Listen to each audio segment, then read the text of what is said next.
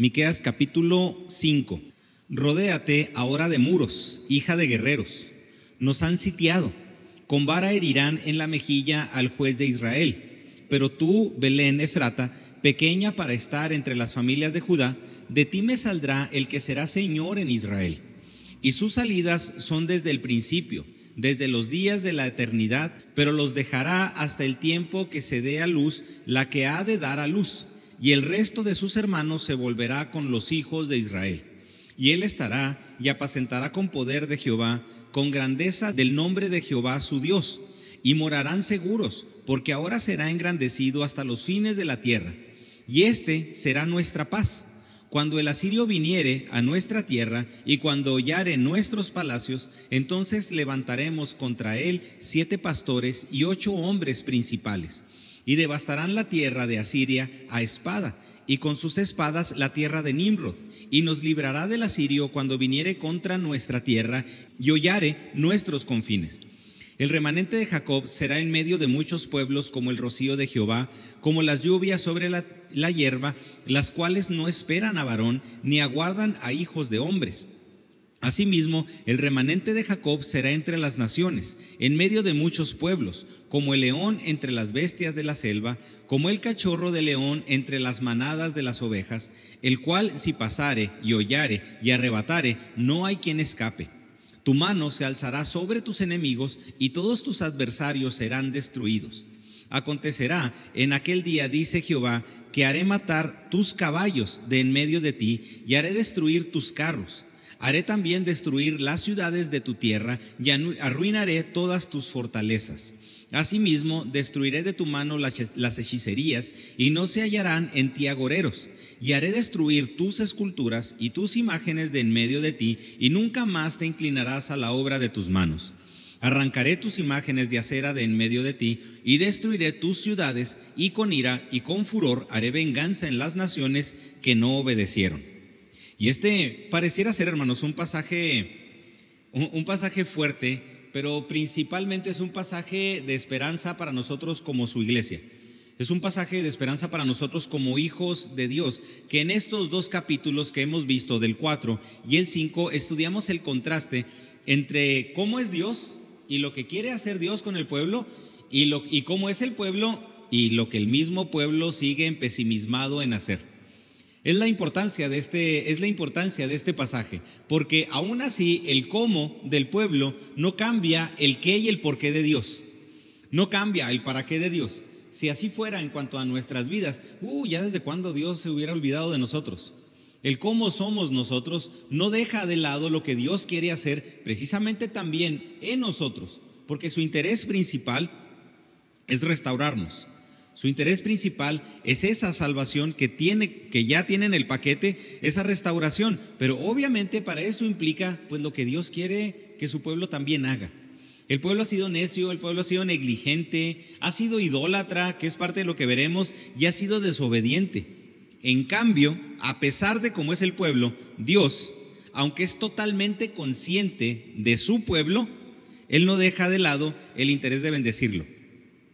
Para eso, el pueblo necesita ser consciente, pero también necesita ser obediente en cuanto a lo que Dios manda. No basta, hermano, con que seamos conscientes de que Dios nos bendice. Sí, porque eso mucha gente tiene la capacidad de hacerlo. Es que yo sé que Dios me bendice. Es que yo sé que soy hija de Dios. Es que yo sé que Dios me tiene chiple. Y sí, o sea, muchos sabemos que Dios nos bendice. Pero aquí también no tiene solamente que ver la conciencia de que Dios bendice a sus hijos. También la conciencia del hijo de que necesita ser obediente a su padre. En eso es lo que nosotros debemos descansar en Dios. No solamente debemos descansar en que Dios nos bendice, debemos descansar en que somos obedientes. Porque para no que obtengamos esas bendiciones por medio de la obediencia, son bendiciones que Dios da, pero la obediencia nos permite disfrutarlas, pero también a su vez disfrutar y descansar de quién, en quién es Dios.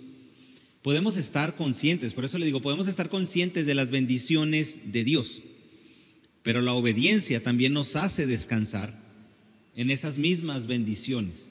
Nos lleva a descansar primeramente en Dios. Y como lo hemos mencionado, en la crianza de nuestros hijos, hablamos comúnmente con ellos de lo que nosotros quisiéramos que lograran. Me gustaría que tú hicieras esto, si usted tiene sobrinos, si usted tiene nietos, si tiene familiares que usted que son menores que usted, que son niños, que son adolescentes, pero que usted estima, usted muchas veces les puede hablar también de lo que de lo que usted le gustaría que ellos lograran. Creo que todos, a las personas que amamos o a las personas más pequeñas que nosotros, les digo, ya sean nuestros hijos, sobrinos, nietos, familiares, muchos de ellos les decimos las cosas buenas que nosotros esperaríamos de ellos. ¿Quién de ustedes ha llegado con su nieto, hijo, sobrino y le ha dicho, oiga, mi hijo, a mí me han ganas de que usted sea sicario, ¿eh? No, no, ninguno de ustedes, ¿verdad? Qué bueno. Este, oiga, oiga, mi hijo, ¿sabe qué? A mí me gustaría que usted fuera un influencer, de esos buenos para nada de esos que no aportan nada a la, vida, de esos que nada más se paran en una cámara y ganan dinero, pero no aportan un bienestar social y que no sirven para nada más que para perder el tiempo. A mí me gustaría que usted fuera uno de esos. No, ¿verdad? Creo que ninguno de nosotros en nuestros cinco sentidos tiene la capacidad de hacer eso. Decimos, me gustaría que tú fueras un doctor, me gustaría que tú fueras un hijo de Dios, un misionero, ¿verdad? Un pastor, me gustaría que tú fueras alguien que sirviera a Dios en todo, con todo lo que Dios le ha dado. Me gustaría que tú aportaras un bienestar a la sociedad. Y luego nosotros podemos ver a nuestros hijos y decimos, híjole, a veces sí se porta medio mal, ¿verdad? A veces como que sí se les van las cabras al monte. Pero a pesar de eso, de que sabemos que nuestros hijos y que incluso nosotros como hijos no hemos sido y no somos obedientes al 100%, eso no quita de lado lo que nuestros padres esperan de nosotros. Vamos a llevarlo a Dios. El hecho de cómo es el pueblo no quita de lado lo que Dios esperaba del pueblo. No deja de lado lo que Dios espera, incluso en el caso de nosotros, en la actualidad, de su iglesia. Por eso, cuando nosotros hablamos comúnmente con ellos, con lo que quisiéramos que lograran, hablamos también de un amor incondicional que tenemos por ellos. Hablamos de lo que nosotros como padres también les ofrecemos. Hablamos de lo que nosotros como padres les queremos, les queremos dar. Y que muchas bendiciones necesitan ser aprovechadas adecuadamente adecuadamente. Y le, comento un ejemplo así bien, bien, bien, bien trivial, así bien, pero, pero trivial. En el caso de, en el caso de Lucas, ahorita que está, pues que está jugando básquet, tiene sus tenis para entrenar. Tiene sus tenis para entrenar y tiene sus tenis también para jugar ya más, más en forma en los partidos. ¿Por qué cree? para que los tenis para entrenar, eso sí les dé carrilla y eso se los lleve a la escuela y patalee con el, con el food y se los llene de tierra si está jugando y, haga lo que, y haga lo que tenga que hacer. Pero los otros, para que los otros le puedan, y los otros son específicamente, o nos gustaría que los utilizaran nada más para los juegos, para que también le duren más. Para que, para que si jueguen duela, los tenis no se desgasten tanto y para que puedan tener más agarre. Pero ¿qué, ¿qué, pasa si los tenis que tiene para duelas, si los tenis que tiene para jugar básquet, los desperdicia, los desperdicia jugando foot? No van a tener el uso adecuado después. Le van a durar menos. Entonces, él, para aprovechar la bendición que nosotros le ofrecemos como padres, tiene que saber utilizar bien esa bendición, tiene que ser obediente a esa bendición. Con ese le digo, con ese ejemplo trivial, le, trato de explicar esto. Claro que Dios tiene grandes planes para nosotros para su iglesia, pero no esos planes que nosotros pensamos de cuestiones materialistas y egoístas. Dios tiene planes para su iglesia de crecimiento. Dios tiene planes para su iglesia, de que su iglesia sea un refugio para el pecador, sea un hospital donde las almas se sanen. Dios tiene ese plan para su iglesia, pero ¿qué necesitamos para que, para que ese plan pueda llevarse a cabo y para que ese plan pueda ser aprovechado? Ser obedientes ser obedientes. Por eso lo vimos desde Oseas, por eso lo hemos visto en Joel, un pueblo que valga la pena ser reproducido. Un pueblo que Dios quiera reproducir, un pueblo que Dios utilice como, como refugio. Por eso en estos dos capítulos, 4 y 5, Dios, por medio de Miqueas, le está hablando al pueblo de lo que Dios quiere lograr por medio del pueblo, pero que el pueblo necesita ser obediente. Ese es el objetivo de estos dos capítulos que el pueblo sepa dónde Dios quiere, dónde Dios lo quiere posicionar. Y para eso le pido por favor también que me acompañe a los primeros, a los primeros cuatro versículos, versículos del 1 al 4, que como primer punto, aquí estamos hablando del Mesías prometido. Y en esto, hermano, debe descansar la iglesia. En esto debemos descansar nuestras vidas, porque ese remanente, ese remanente de Dios, esa iglesia de Cristo, no tiene, no tiene reposo no puede, no puede, no puede estar confiada si no tiene a su Salvador. La iglesia debe de descansar la iglesia debe de confiar, la iglesia debe de vivir en Cristo como su base. Y es la razón por la, aquí, por la cual el aquí, aquí en este pasaje, en estos primeros cuatro versículos, Miqueas nos habla de la promesa del Salvador. Versículos del 1 al 4. Rodéate ahora de muros, hija de guerreros. Nos ha sido sitiada, nos ha sido sitiado. Con vara herirán en la mejilla al juez de Israel. Pero tú, Belén, Efrata, pequeña, ahora entre las familias de Judá, de ti me saldrá el que será Señor de Israel.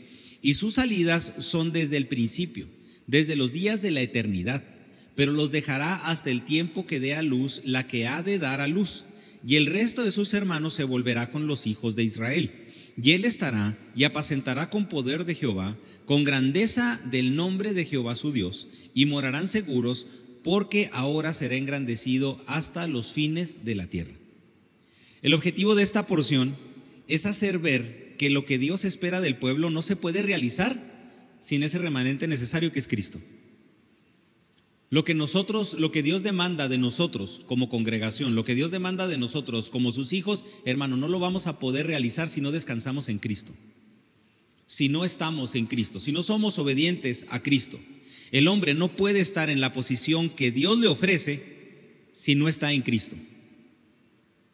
No podemos. Dios quiere usarte, sí, perfecto, pero no te puede usar si tu, vida no está en Cristo. Es que Dios quiere bendecirte, bueno, en esa cuestión de una, de una bendición, de proporcionarte todo lo necesario para que hagas su voluntad, no la vas a poder aprovechar si no estás en Cristo. Es que Dios quiere santificarte, ok, no vas a poder ser santo, no te vas a poder santificar si tu vida no está en Cristo. ¿Sí me estoy explicando? La base del creyente es Cristo. La base del creyente es ese Salvador. El versículo 1 es un, para muchos, es un, versículo, un versículo muy difícil de traducir por el lenguaje, porque parece referirse a la ciudad de Jerusalén sitiada por invasores y que la defensa de la ciudad radica en sus muros. Pero sin embargo, la cuestión del versículo no se refiere únicamente a la ciudad, sino más bien el fuerte del versículo es el juez de Israel al que se refiere. Hija de guerreros, nos ha sido sitiado, con vara herirán en la mejilla al juez de Israel. Porque entonces muchos ahorita en este, en este versículo se, lo, complican o se complican porque dicen, híjole, pues este será sitiada y estamos hablando de los asirios, entonces tiene que ver con una cuestión, tiene que ver con una cuestión literal. Pues lo más seguro es que sí. Pero no podemos evitar también ver algunos elementos que nos sirven para conjugar lo que, lo que Miqueas está hablando en cuanto a la llegada del Mesías y lo relacionado con él. Sí, en este caso, con vara herirán en la mejilla al juez de Israel. Aspectos que podemos ver literales, pero también aspectos aspectos que nosotros podemos ver en cuanto a un sentido en cuanto a un sentido metafórico. El juez de Israel es un juez no solo herido, porque dice con herirán herirán en la mejilla al juez de Israel. Ahorita a lo mejor los que hemos estado en la escuela dominical tenemos muy fresco la cuestión del juicio. Tenemos muy fresco la razón por la cual Cristo, Cristo va a venir. Entonces, ese juez, ese juez, Cristo, va a ser herido.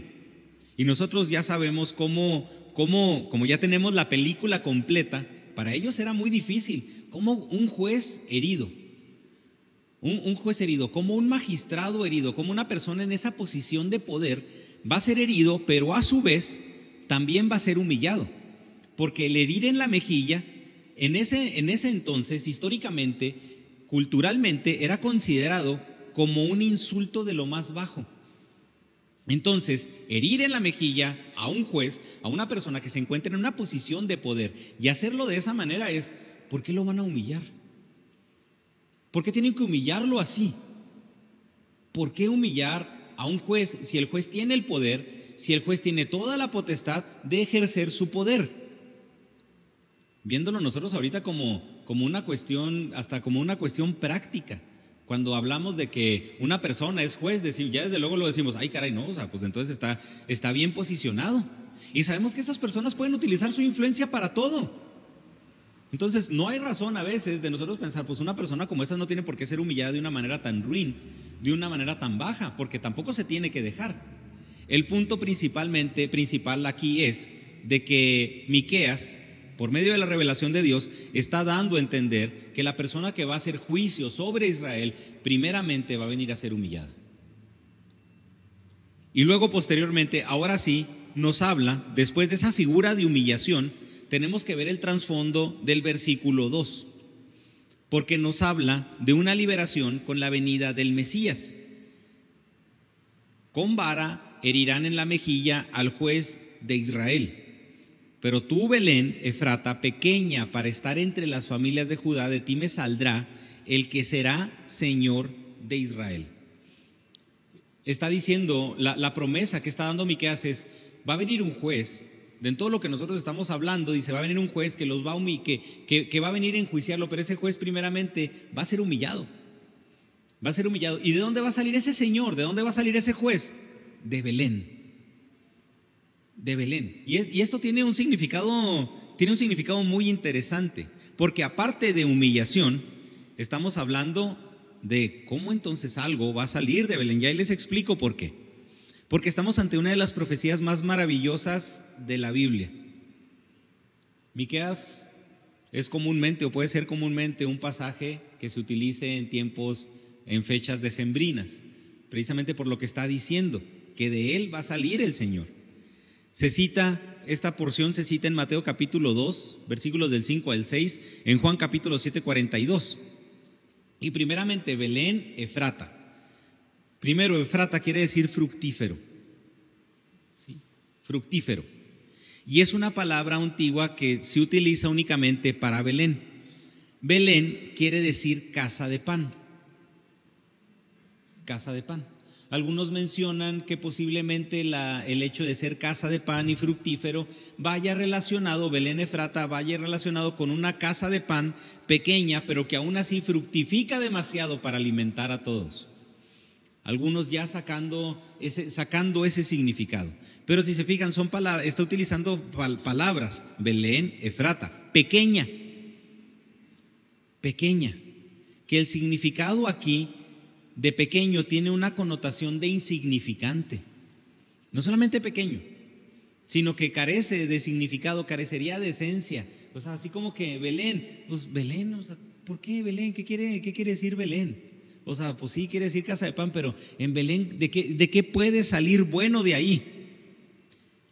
Es una forma, es una forma de exaltar, porque incluso familias, en algunas, en algunas formas de traducir esa palabra, también entraría millares. Entonces, este pasaje empieza así, tú, esa pequeña casa de pan, vas a fructificar para poder estar entre los millares de Judá, o vas a alimentar a los millares de Judá. Entonces, desde ahí, desde ahí ya esto choca con el pueblo. O sea, Dios nos quiere posicionar en un lugar especial. Dios nos quiere salvar nos quiere dar ese lugar especial. Pero ¿cómo hacerlo con un juez que va a ser herido? Y luego, aparte de eso, ¿cómo ese señor va a salir de una ciudad, de una ciudad como Belén? ¿Por qué? Desde ahí ya, ya estaba chocando en la forma de pensar de ellos.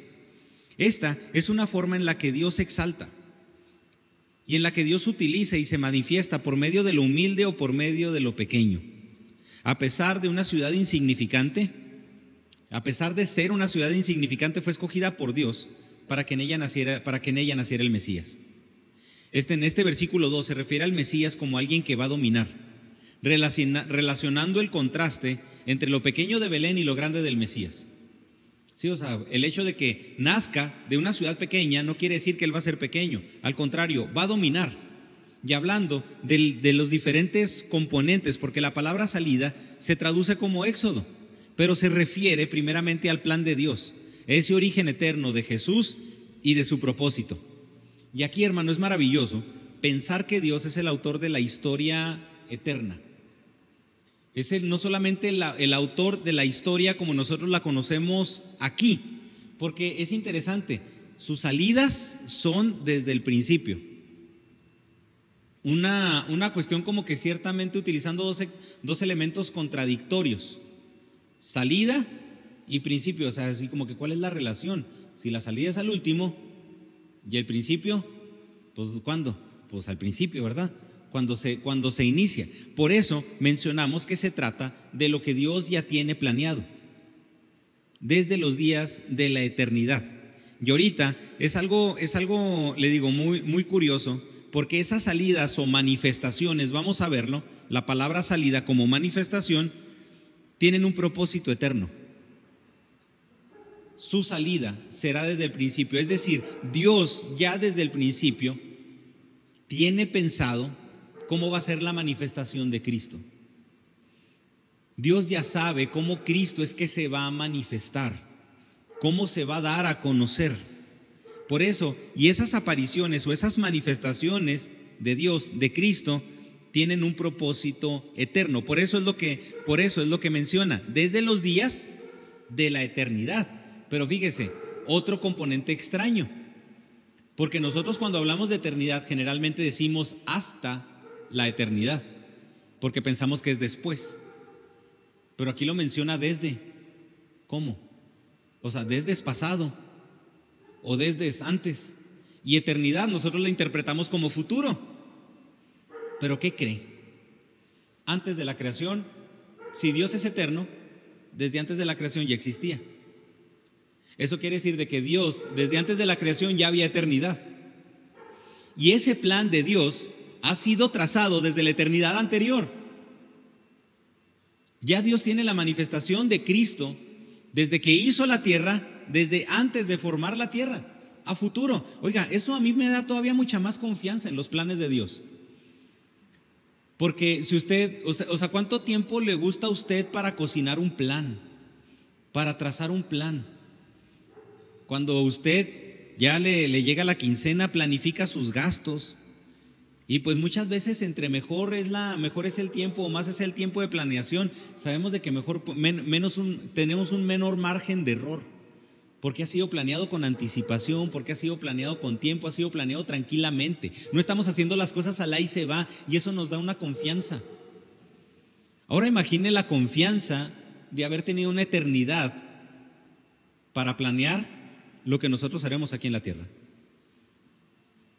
Oiga, yo puedo decir, híjole, pues eso me, Señor, eso me tiene que hacer descansar en ti.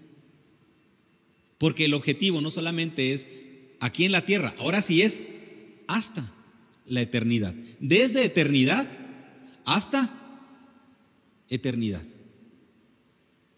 Eso es lo que, eso, eso, eso es la confianza que, que, Dios por medio de Miquel le quiere hacer ver al pueblo.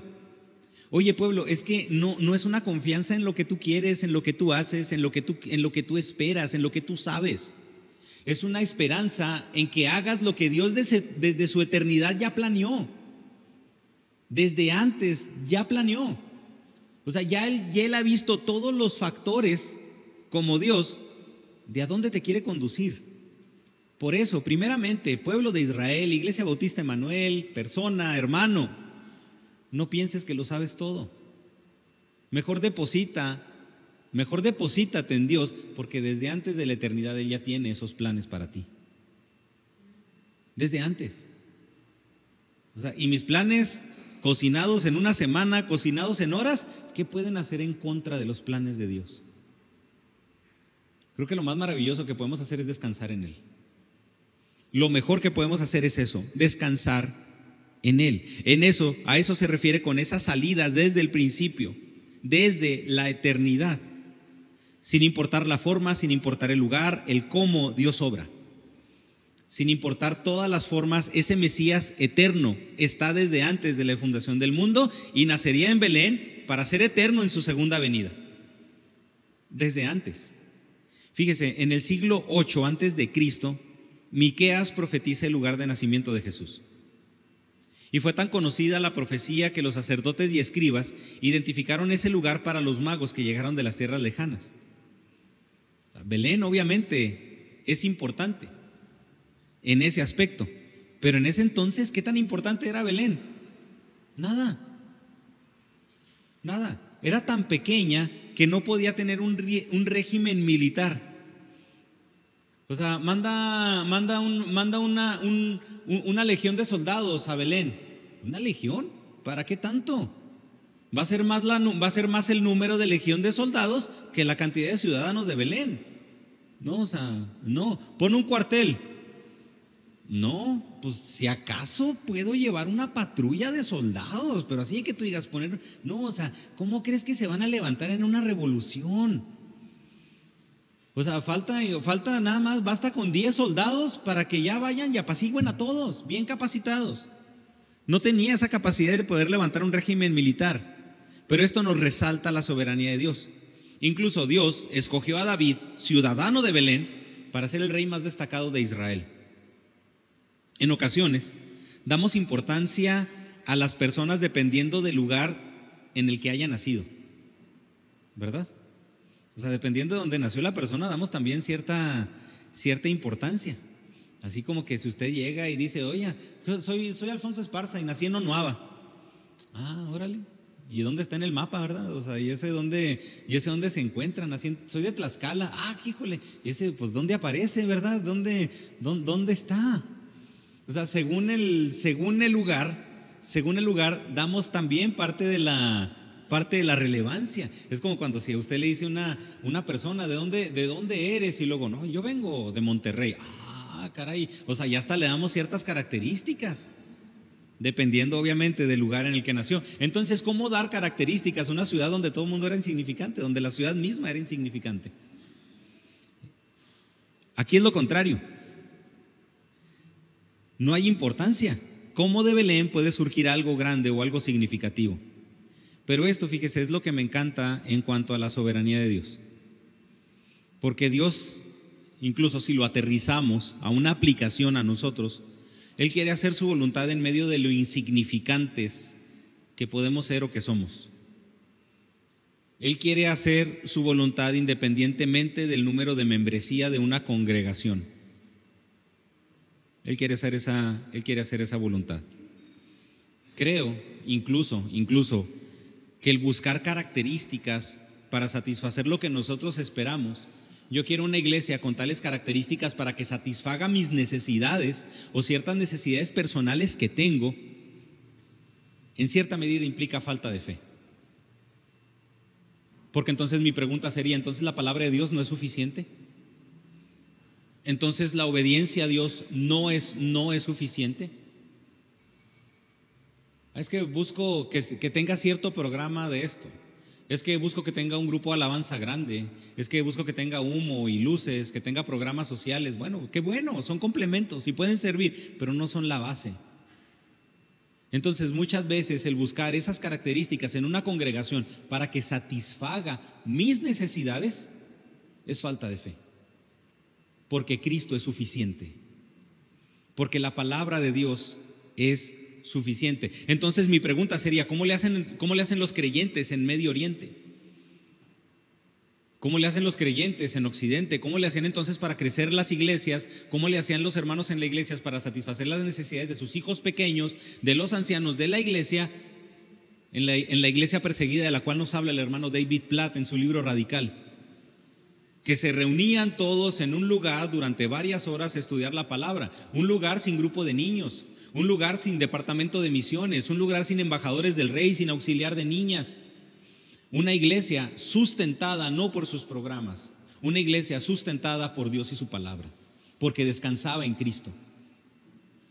Precisamente por eso explico, y esa es mi base, para decir que muchas veces el fijarnos en esas características para satisfacernos o para, que, para llenar lo que nosotros esperamos es falta de fe. Dios nació en Belén, el Mesías nació en Belén, y a pesar de nacer en Belén, insignificante, Él es suficiente para tu vida. Nunca se trata de tamaño, no se trata de influencia, no se trata de alcance o impacto social, mucho menos se trata de, infraestructura, de un lugar.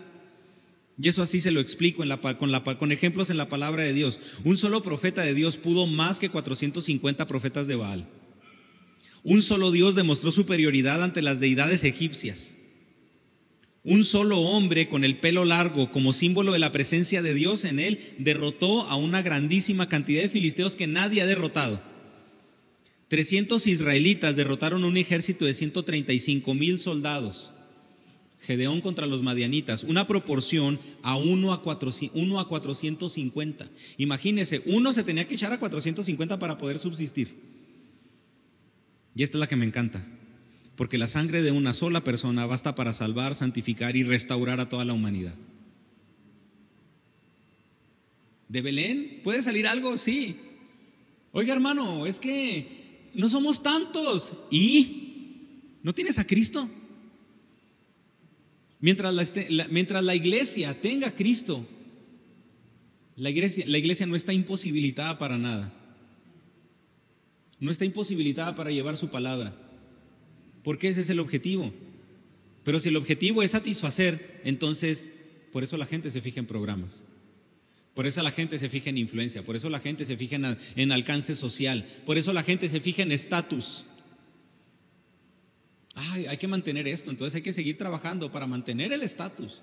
Es que antes hicimos esto, ahora tenemos que hacer algo más grande. Ah, ahora hicimos algo que impactó, ahora tenemos que hacer algo que impacte más. Lleva la palabra, siempre impacta.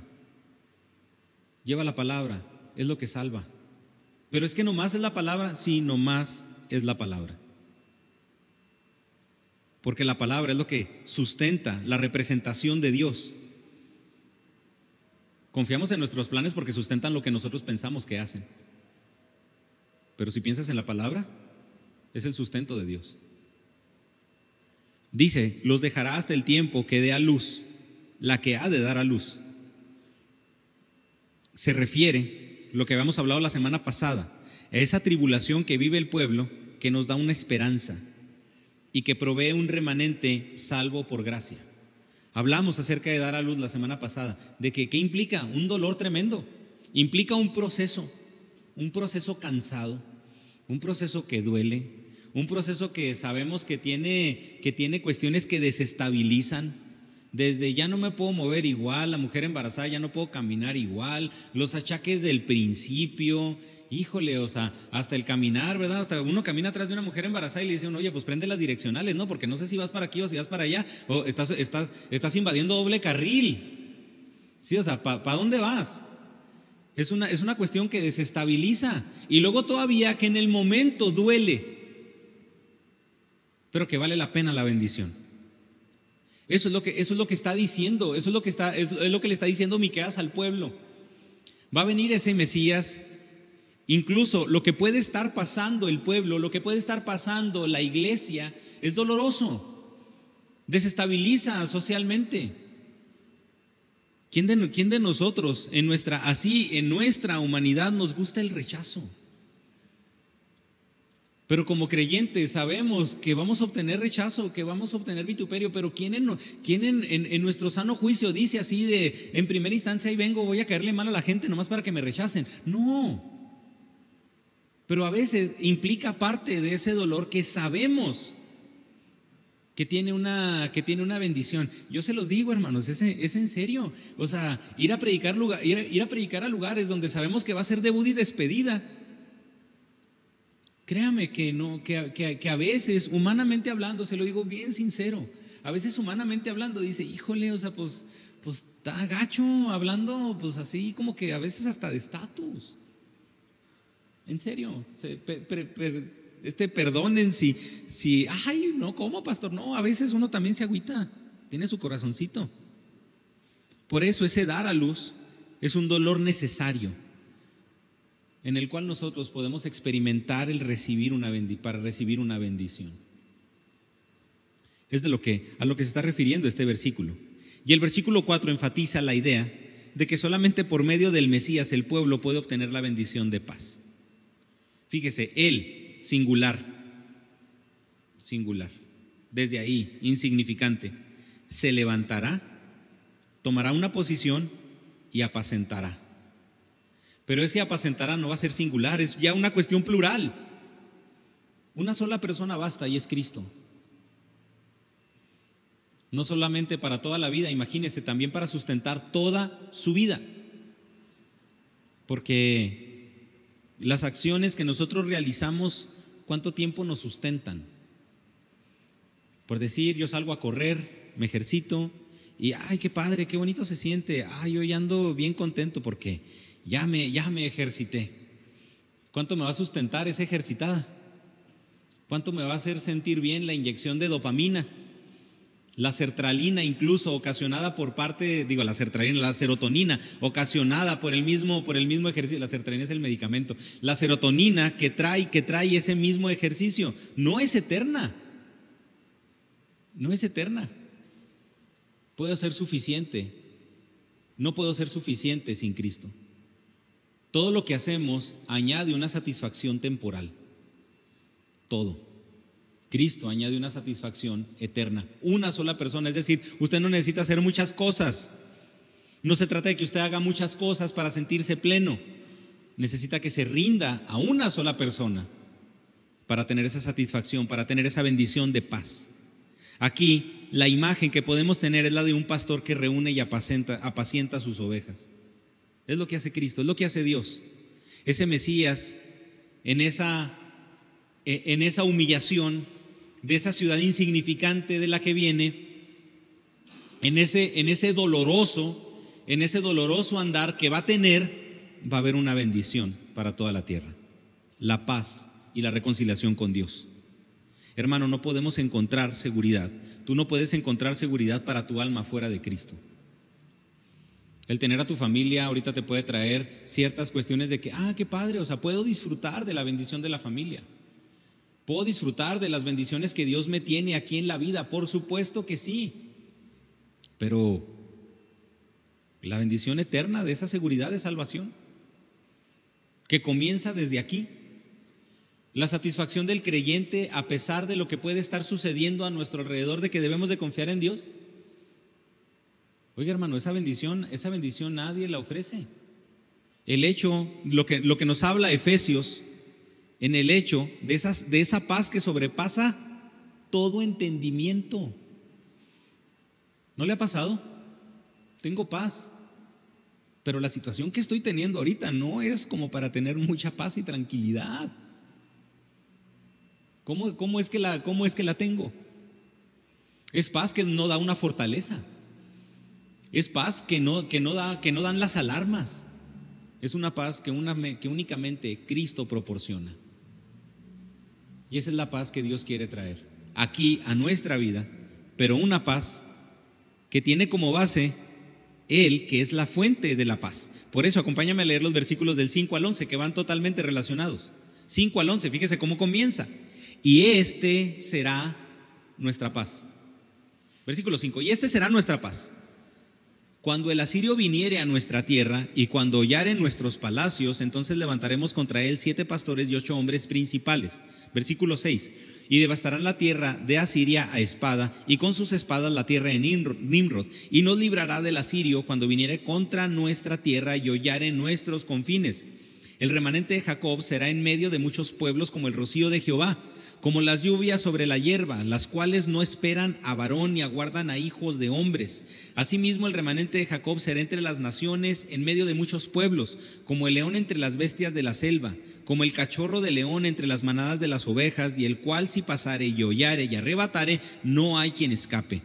Tu mano se alzará sobre tus enemigos y todos tus adversarios serán destruidos. Acontecerá en aquel día, dice Jehová, que haré matar tus caballos de en medio de ti y haré destruir tus carros. Haré también destruir las ciudades de tu tierra y arruinaré todas tus fortalezas. Oiga, e, está bien curioso este versículo porque después de lo que dice, y este será nuestra paz, habla de cuestiones bien gruesas y tremendas. Es como ahorita, si quieres, se lo vamos a traducir así. Hermano, Cristo es su paz en medio de una sociedad con tanto progresismo. Cristo es su paz en medio ahorita de una crisis económica. Cristo es su paz en medio de una crisis también donde hay enfermedad, donde la gente se muere, donde la gente se enferma, donde la gente se pelea entre sí misma, donde no hay trabajo, donde ahorita la crisis social en Chihuahua, uno tampoco tiene en quién confiar. Hermano, así está la situación. Cristo es la paz. Oiga, está, está, bien curioso este, este pasaje, porque así empieza. Y este será nuestra paz y luego empieza a hablar de cuestiones que no parecen traer paz. Porque por eso dice, este, este, la paz no está en las circunstancias. La paz tampoco la puede generar usted por medio de su esfuerzo. La paz es únicamente descansando en el Salvador. Jesucristo como es denominado también príncipe de paz. Pero la palabra príncipe en el, en el griego tiene, una, tiene una, una connotación bien interesante porque la palabra príncipe tiene relación con principio. Es de donde surge la palabra principado, que tiene que ver con origen. Príncipe de paz es, se relaciona con que Él es el principado de la paz, con que Él es el origen de la paz, Él es de donde surge la paz, porque Él es la paz. Lo mismo lo podemos aplicar al amor. Y Juan nos habla en una de sus cartas, nosotros amamos porque Él nos amó primero. Es decir, nosotros tenemos la capacidad de amar porque Él nos amó primero, pero también porque Él es amor. Nosotros podemos tener paz. Incluso el creyente puede generar paz y puede ofrecer paz porque tiene la paz de Cristo, que es Cristo mismo. Es decir, no solamente tenemos, no tenemos parte de la paz, tenemos quien la da. Eso es, más, eso es más que suficiente. Vivimos en la fuente, vivimos en la fuente de paz.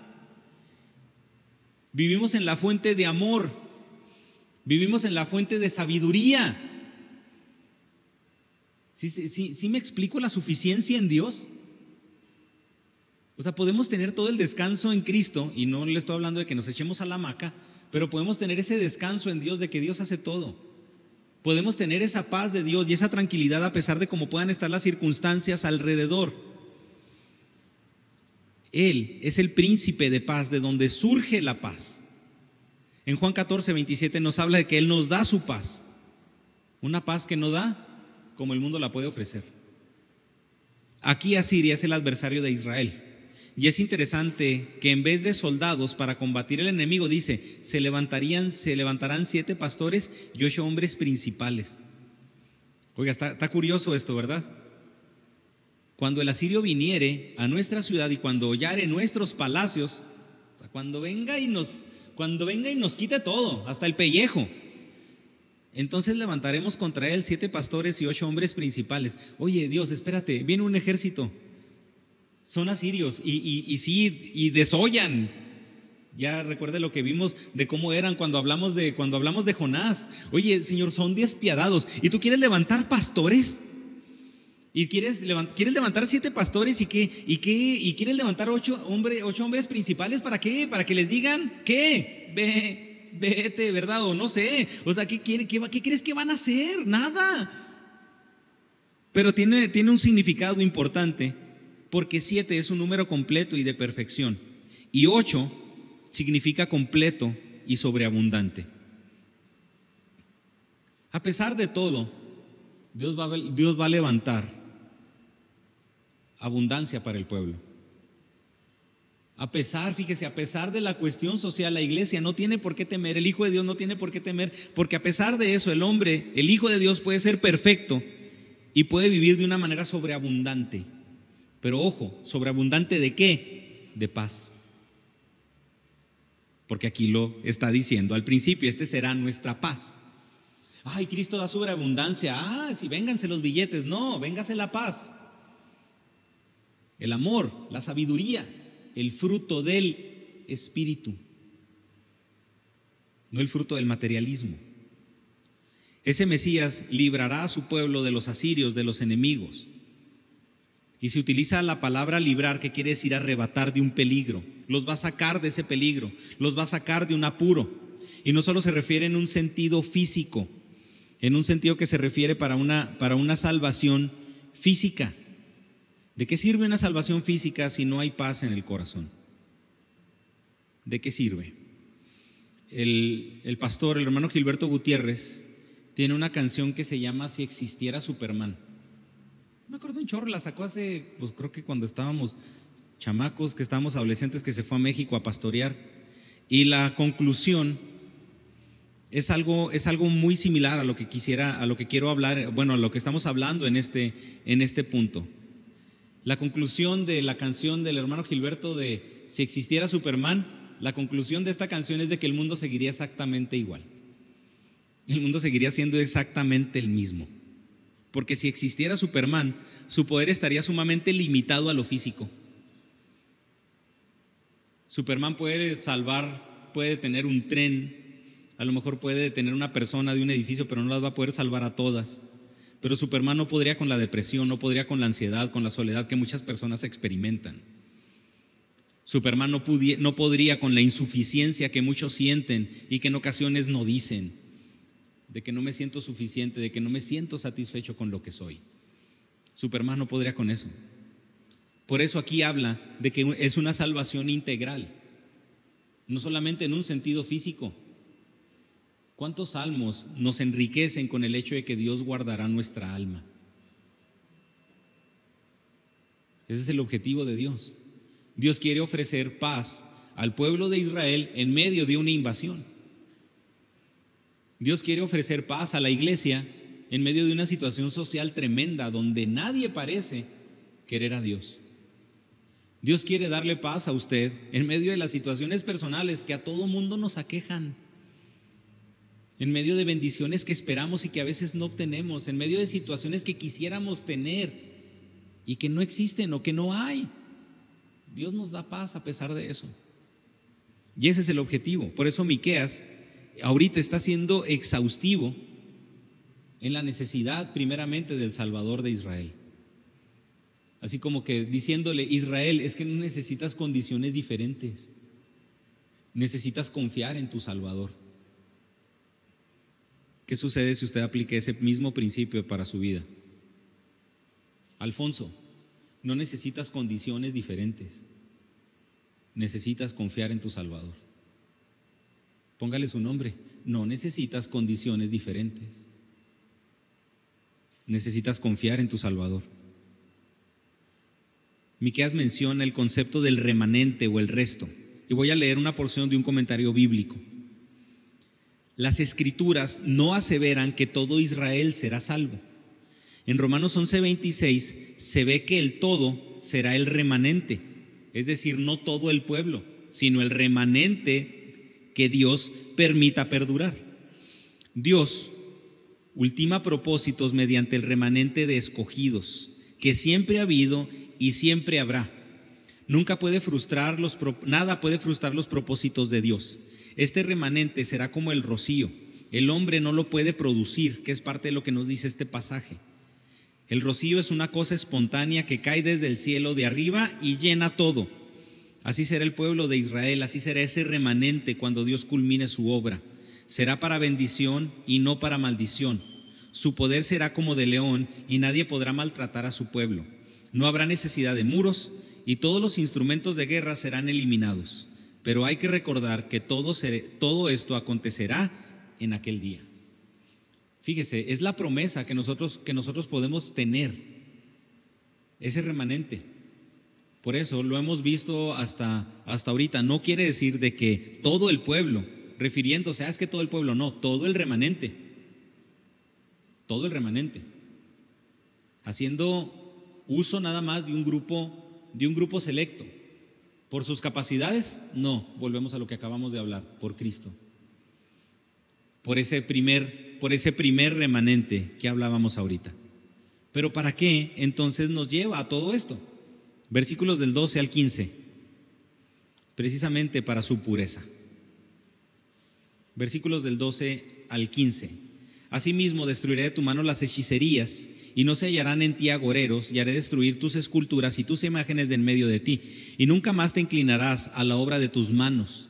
Y arrancaré tus imágenes de acera de en medio de ti, y destruiré tus ciudades, y con ira y con furor haré venganza entre las naciones que no obedecieron. Es claro, primeramente, que la Biblia, la palabra de Dios, reprende la hechicería. La reprende totalmente. La idolatría la reprende totalmente.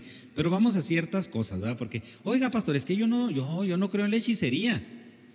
Creo que todo mundo tenemos cierto comezón o inclinación a algo de hechicería. No. Primero, profeta y hechicero hablan sobre el futuro. Pero ¿cuál es la diferencia? Primeramente el carácter. El profeta es una persona íntegra. El profeta profetizaba no solamente con lo que iba a decir a futuro, sino con el carácter. El hechicero no se conduce por valores. El hechicero incluso casi siempre busca una ganancia económica. Y el profeta es movido por principios y su relación con Dios. Y en cuanto al concepto futuro, el profeta cree que Dios es gobernante y que Dios es una persona. El hechicero proclama un mundo de magia. Algo que puede venir nada más así de la nada, del universo, de la vibra, de todo ese tipo de cosas. Y la magia niega la soberanía de Dios. Primero desde ahí tenemos que marcar esa, tenemos que marcar esa, esa diferencia. Pero creo que todos en, cierta manera hay, cierto, hay cierto comezón. Si no, creo que a veces de, de una manera rotunda diríamos no al horóscopo, ¿Quién de ustedes no ha abierto una galletita de la fortuna? ¿Quién de ustedes no ha leído, miran, aquí te traigo este mensaje? Ah, sí, a ver qué dice. Ah, te va a ir bien y todo. ¿Y a poco ese mensaje no lo anima? Ah, es que padre, mira, este mensajito me está diciendo que me va a ir bien en este día, como que me siento mejor. ¿Y el mensaje de dónde lo sacaron? Y, sin embargo, usted, a pesar de ese mensaje de apeso, utilizando lo absurdo, usted se siente bien. ¿A poco no? Quítele el horóscopo y póngale, y póngale San Poncho 1.1, ¿verdad? Y ah, mire, ah, sí es cierto, qué padre. Continuación de Daniel. Ah, mire, qué bonito. Todos en cierta manera nos inclinamos a eso. ¿Por qué? Porque a quien no le gusta que le digan que le va a ir bien. A quien no le gusta que le digan que va a haber bendición. O sea, pues si tampoco se trata de andar sufriendo, ¿verdad? O sea, pues la, cuestión de la vida así, así es, una subsistencia pero adecuada. Todos en nuestra humanidad buscamos eso. Pero es la gran diferencia entre la profecía de la hechicería, porque la hechicería es como para, es para satisfacerme a mí, pero hablamos de una profecía para ir, para ir acorde a la voluntad de Dios. ¿Y qué hace el pueblo? Pues nos juntamos con hechiceros nos juntamos con brujos. ¿Qué sucedió con Saúl? Pues voy a que me lean las cartas, ¿verdad? A que me lean el horóscopo. Voy a ver si esta señora tiene bolita de cristal. En vez de confiar en lo que Dios va a ofrecer. Hermano, puede ser que para el creyente el futuro sea incierto.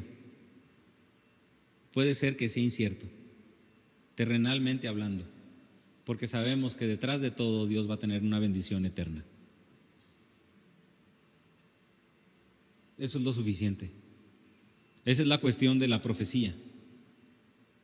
a pesar del asirio, a pesar de todo lo que va a suceder, que van a venir y van a desollar el palacio, van a desollarlos a ustedes, van a matarlos a ustedes, a pesar de eso, el final va a ser bueno.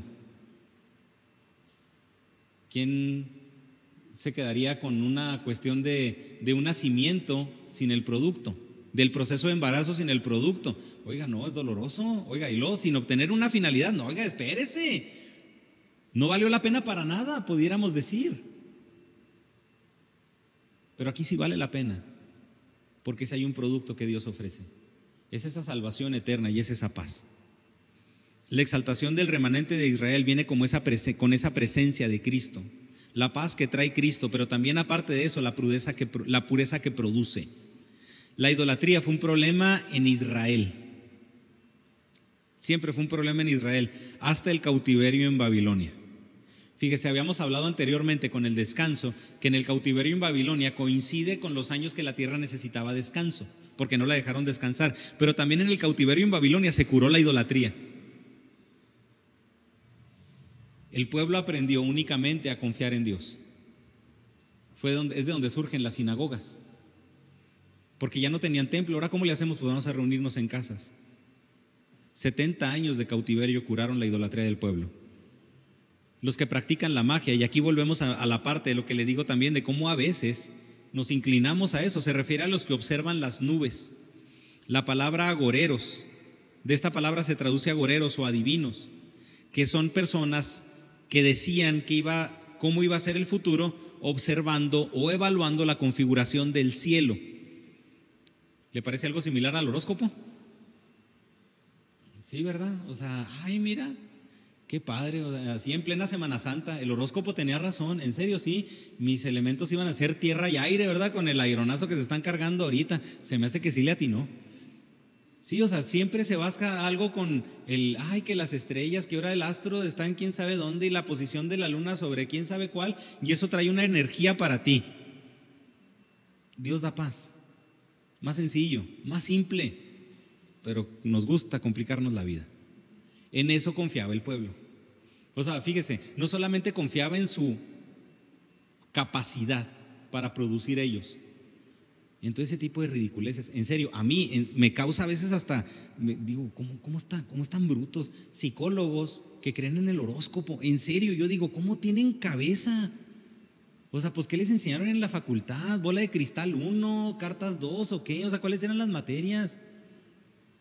O sea, y le digo, o sea, aún así en una carrera humanista, ¿cómo creer en eso? Y luego lo peor de todo es de que yo no creo en la, en la religión porque no tiene sustento bíblico. Uy, y el, horóscopo tiene mucho, ¿verdad? hace tiempo llegó una, una persona ahí al colegio y luego se presenta, hola, soy Leo. Y luego yo le digo, hola, yo soy Libra. No sé qué era, no estaba cotorreando con él. O sea, se llamaba Leonardo. Hola, yo soy Leo. Buenas tardes, yo soy Alfonso. Digo, ya nomás cierro el paréntesis de ridículos. Ídolos y piedras rituales, versículo 3, 13. Aquí nos estamos dando cuenta de que en cierta manera todos caemos en eso.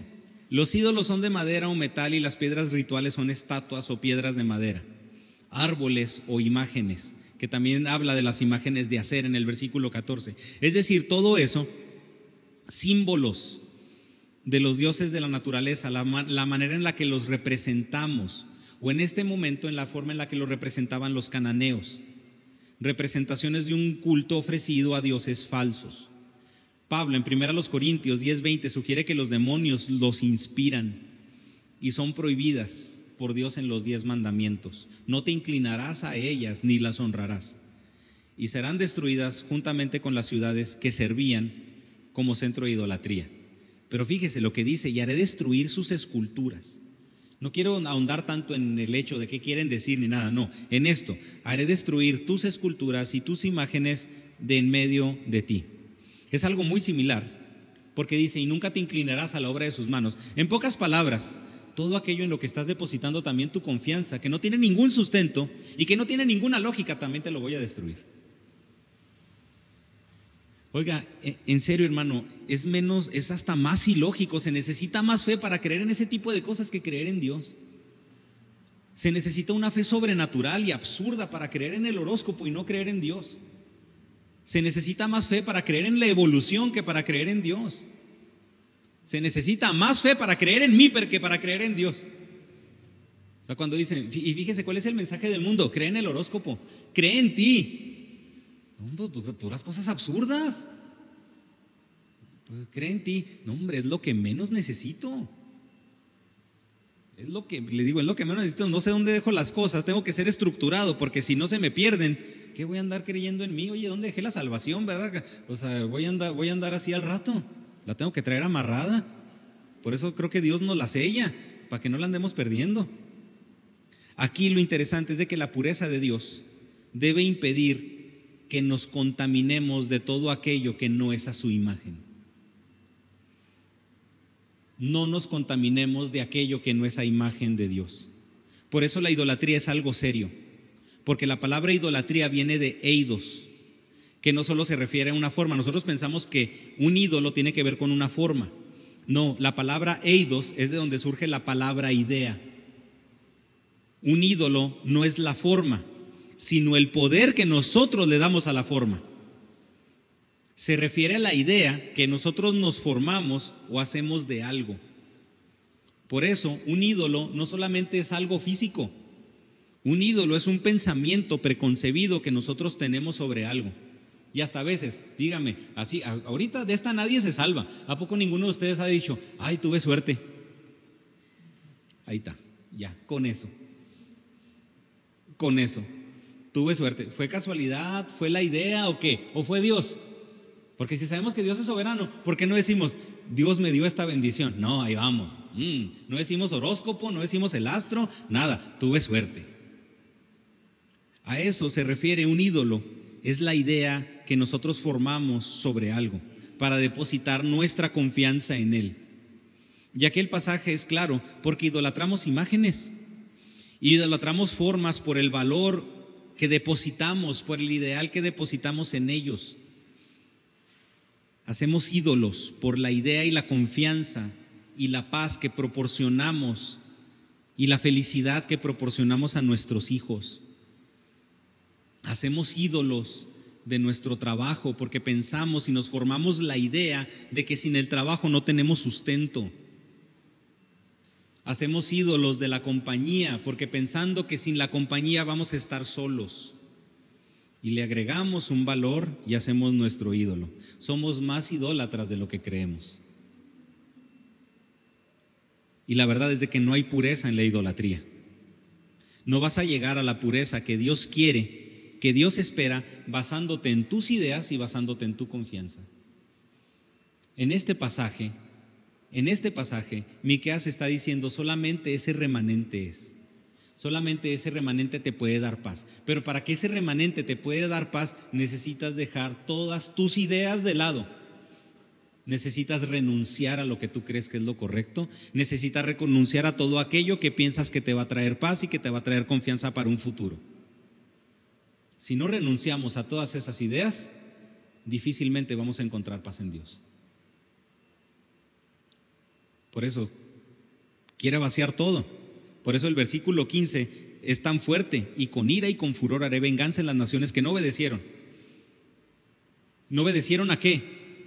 a dejar esos ideales en sus ídolos, a dejar esas ideas de todo aquello en lo que ponían su confianza. Por eso cuando usted piense en ídolo, no piense en un mono, no piense en una imagen, piense todo aquello en lo que usted deposita su confianza, que no es Dios.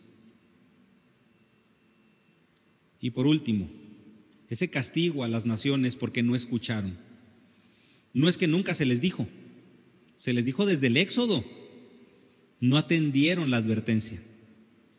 La Septuaginta, que es la traducción del, hebreo al griego, dice porque no oyeron con atención.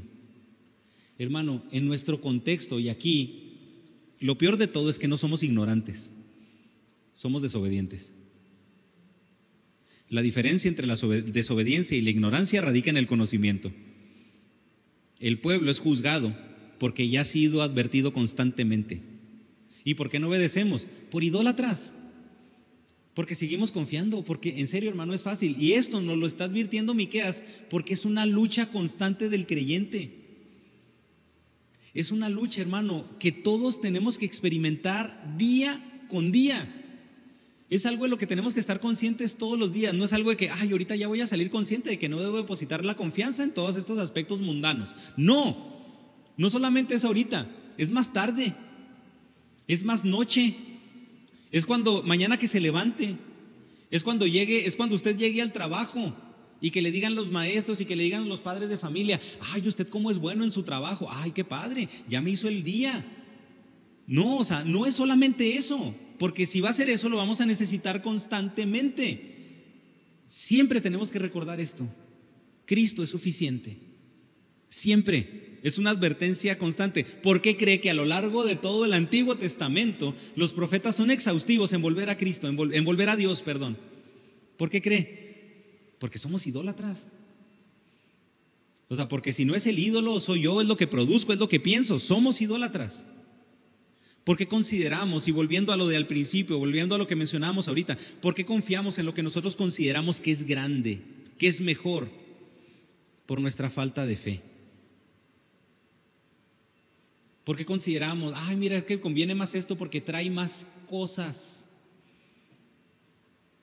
¿De qué, sirve, ¿De qué sirve una iglesia donde Cristo no es el centro, donde Cristo no es el remanente necesario? Falta de fe, confianza en nosotros, iglesias idólatras. Cristo es el remanente necesario. Con Cristo la iglesia nunca estará desprovista. Con Cristo usted tiene lo suficiente. Y Cristo es quien tiene la capacidad de suplir la paz que tanto la sociedad necesita. Hermano, esta es una exhortación a reconocer la supremacía de Cristo por sobre todas las cosas. La supremacía de Cristo en todos los aspectos de nuestra vida, en todos los aspectos de la iglesia, porque Él es el soberano.